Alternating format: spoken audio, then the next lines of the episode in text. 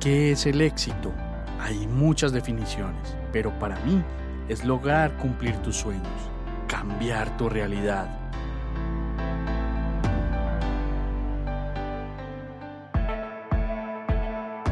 Te quiero mostrar cómo yo y otras personas hemos logrado nuestro propio éxito. Conocerás de primera mano qué hemos hecho para llegar donde estamos, nuestros hábitos, nuestros pensamientos, nuestros pilares e incluso nuestros miedos. Alguna vez alguien me dijo, escucha atentamente a las personas de éxito y mira lo que hacen que tú no haces. Y esto cambió mi vida para siempre.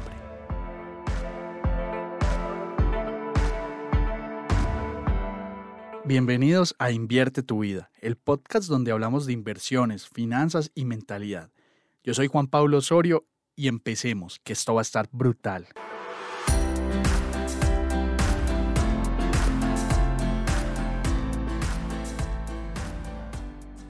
Haz cosas diferentes, cosas que otros no harían. Vamos a hablar de todo lo que yo he hecho diferente que me ha permitido lograr lo que yo considero mi éxito propio. Cuando yo miro con espejo retrovisor, me doy cuenta que he logrado cosas increíbles. Y eso ha sido gracias a esas decisiones que tomé. ¿Recuerdas la historia de nuestro episodio 1? Ya cambiaste ese contexto Incluso ya tienes una mentalidad diferente, pero quizás no tomas acción de ciertas situaciones. Y por ahí hay un dicho que dice que si quieres resultados diferentes, pues debes hacer cosas diferentes. Entonces, por más contexto diferente que tengas, si no pasas a tomar acción, si no cambias también tu accionar, pues no vas a lograr resultados diferentes. Yo, por ejemplo, tenía clarísimo que si no estudiaba, para que me fuera bien en el colegio o en la universidad, pues solo con rezar no iba a lograr el resultado, seguramente no iba a ocurrir nada. Si yo no busco capacitarme o formarme para dar una milla extra, para sumar más en un trabajo, en un proyecto, en un negocio que estoy haciendo, seguro no va a pasar nada. Si te sientes estancado en tu trabajo, pues muévete a buscar otro empleo que te rete, pero si no lo haces, seguramente seguirás con lo mismo. Si no comienzas a invertir, pues seguramente nunca serás empleado y tendrás que depender de una pensión en un futuro. Y si no comienzas con algo tan simple como el presupuesto, seguro no sabrás a dónde se está yendo la plata que gastas día tras día y será muy difícil pues empezar a controlar esos gastos hormiga. Entonces, con estos ejemplos te quiero mostrar de que hay que empezar a hacer cosas diferentes. Y sonaré en modo papá con esto, pero quiero que me prometas que dejarás de pasar tanto tiempo en redes sociales, en un scroll eterno, viendo cosas que a lo mejor no te aportan. Estoy seguro que el contenido que yo te doy es valioso porque ustedes pues me lo mencionan. Yo, por cierto, pues los leo y les trato de responder a absolutamente todos los comentarios que dejan. Lo valoro un montón. Entonces vayan, comenten, denle like, a las publicaciones que ayuda un montón, pero quiero que te desintoxiques, que hagas el famoso detox de redes sociales y aproveches ese tiempo, ese scroll. Yo sé que es muy divertido, yo sé que entretiene, que te desconecta, pero busca otra diversión que sea más fructífera para ti. De aquí, de tomar decisiones como estas, es que te quiero contar una historia. La historia del día que decidí hacer algo diferente sin saber que esto iba a cambiar mi vida de una forma radical. Me acuerdo que yo terminé décimo grado, eso es más o menos quinto de bachillerato. El colegio iba solamente hasta once, hasta sexto de bachillerato. Y mi mamá, cuando terminé décimo, me dijo, hey, no hay más plata para continuar con los estudios de la universidad. Si quieres, eh, pues hacer estudios en la universidad, pues vas a tener que buscar una estrategia para pagarte tú los estudios, para tener una carrera, porque la universidad era muy cara y ella no podía hacer pues nada más por mí, ya lo había dado todo en el colegio, eh, siendo pues vendedor ambulante, haciendo los ancochitos, que son historias pues que yo les he contado también a los que me siguen en redes desde hace mucho. Y Pues para mí la premisa era clara. Yo tenía que, yo tenía que trabajar y estudiar si quería seguir con mis estudios. Y me parece algo bien complicado en el manejo del tiempo y desgaste físico. Hey, yo admiro mucho a las personas que lo hacen.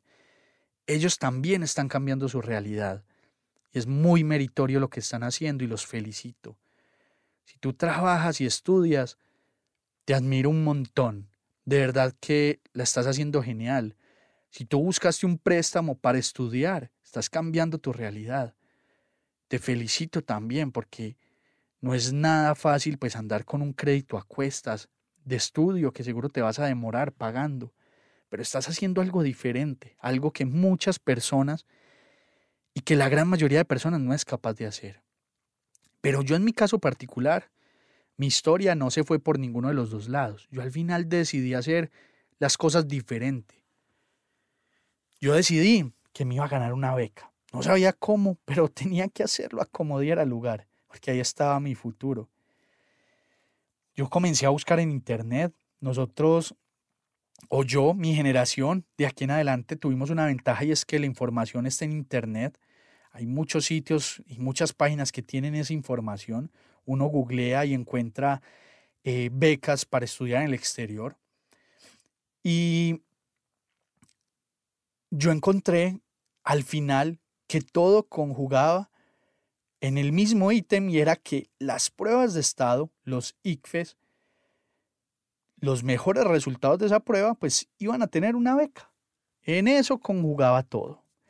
Para los que no saben qué son las pruebas de estado, los ICFES, en Colombia, en el grado, en el último grado de colegio, eh, lo que en Estados Unidos se llama pues high school, te hacen una prueba eh, a ti y a todo el país y de ahí sacan como eh, los índices de academia para ver en qué nivel están los colegios, en qué nivel están las universidades también y los estudiantes. Entonces, a los mejores pues les dan una beca. Y como un estudiante promedio, que no era el más brillante de su curso, se iba a ganar una beca. Yo seguí buscando y al final me di cuenta de que estas pruebas de estado pues se pueden resolver de forma relativamente sencilla por medios metodológicos eh, muy orientados a la lógica, descartes de respuestas, practicando mucho. Y sí, te soy honesto, para mí no es la forma correcta de evaluar a las personas, pero ahí estaba mi oportunidad y pues yo no la podía dejar pasar. Y ya te imaginarás pues cómo es la vida también de un estudiante en grado 11 la gente saliendo a la calle los fines de semana, haciendo amigos, jugando partidos, saliendo a montar bici. Ey, yo no. Yo decidí que todos los domingos, de 8 de la mañana a 12 del mediodía, iba a estudiar una preparación para ese examen, que se llama pre-ICFES. Me acuerdo que mi tía me regaló esa preparación y para mí fue el regalo de cumpleaños que más agradezco en mi vida cuando miro con espejo retrovisor. Em, adicional, eh, yo me acuerdo que yo repasaba y hacía simulacros en mis tiempos libres para mejorar las posibilidades, mientras otros decían pues que los ICFES no servían para nada. Yo pensaba que los ICFES me iban a dar una beca, que fácilmente para ese momento, en 2010, podían ser 70 millones de pesos, 15 mil dólares al cambio de hoy, 2023. Y pues para mí era importante, yo no tenía esa plata. Pasé todo ese año juicioso dándole hasta que se llegó el gran día. Todo el esfuerzo de un año se reducía a ese papel. Mi futuro y mi plan estaban en ese día. Yo no tenía plan B para ese momento. Nunca se me olvida la fecha. es muy curioso. Era un domingo 13 de septiembre de 2009. ¿Y sabes por qué nunca se me olvida la fecha? Porque ese día había clásico de fútbol en mi ciudad. Jugaba Medellín con Nacional. Y Nacional llevaba ocho fechas de invicto. Todos querían ver cómo Nacional le iba a ganar a Medellín. Y todos los clásicos regionales normalmente coinciden con esas pruebas eh, ICFES eh, anualmente. Entonces juega Millonario Santa Fe, eh, Medellín Nacional, Cali América, eh, Unión Magdalena Junior, siempre, casi siempre coinciden, es muy gracioso eso. Y pues todos siempre hacen esas pruebas de despido porque tenían que estar afuera para ver el partido. Todos querían ver ese partido y era a las tres y media, entonces tenían que darle súper rápido y apegarme al plan y hacer la prueba súper juicioso. Salí prácticamente de último, pero con la claridad de que yo lo había dado todo, que no me había dejado una gota de sudor en esa prueba. Como dato curioso, Medellín ganó 3 a 1, le quitó el invicto de ocho fechas a Nacional y ese año Medellín salió campeón. ¿Por qué lo tengo tan presente? Porque yo soy hincha de Medellín. Incluso si me preguntan los jugadores de esa época, creo que todavía me los, me, los sé de memoria. Y en noviembre entregaban los resultados y como siempre, pues la página del ICFES presentaba fallas porque todo el mundo se metía el mismo día a ver los resultados. Entonces fue, fue, fueron unas horas uy, güey, pucha, de mucha incertidumbre. Ustedes no saben lo que era esperar de que, de cómo me había ido en eso. Cuando logré ver los resultados, eh, no me la creía. Fui octavo en Antioquia y tenía un puntaje perfecto en matemáticas. En el colegio me empezaron a decir literalmente Harvard, la Universidad de Estados Unidos porque todos decían que prácticamente tenía una beca asegurada y que era un genio, cuando solamente me había esforzado mucho. Yo no era el más inteligente de once. Cuando comencé a explorar con ese resultado las opciones que tenía, me di cuenta de que no me gané una beca. Me gané cuatro becas y pude escoger la mejor universidad para mí, pude escoger la universidad en la que yo quería estudiar y la carrera que me movía y me apasionaba, ingeniería de sistemas. Lo más increíble es que esta beca incluía manutención, cuadernos, un computador, ropa para las prácticas. Y esa beca era de la ANDI, la Asociación Nacional de Empresarios Industriales de Colombia, a los cuales les, agradezco mucho por confiar en mi educación y automáticamente yo me volví a Andy del futuro, eh, que es un programa precisamente de la Andy para jóvenes talento, que va ligado a la innovación y a la creación de empresas. Entonces eso me abrió un montón el panorama y me permitió comenzarme a relacionar con gente muy tesa, gente muy inteligente y conocer más de cerca la realidad de Colombia porque nos, invitaban a las asambleas de la Andy. Entonces, de un momento a otro, mi contexto empezó a cambiar muchísimo más. Gracias a ese esfuerzo que hice.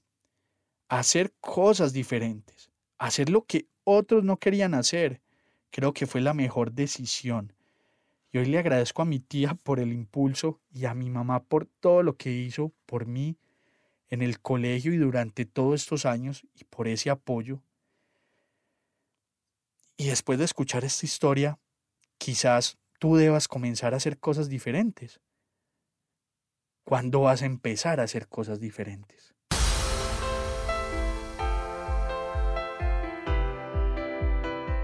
Recuerda que para seguir aprendiendo nos puedes seguir en las redes sociales como arroba Somos Inverso y en YouTube como Somos Inverso TV. Nos vemos allá con tus comentarios que estamos dispuestos siempre a ayudar.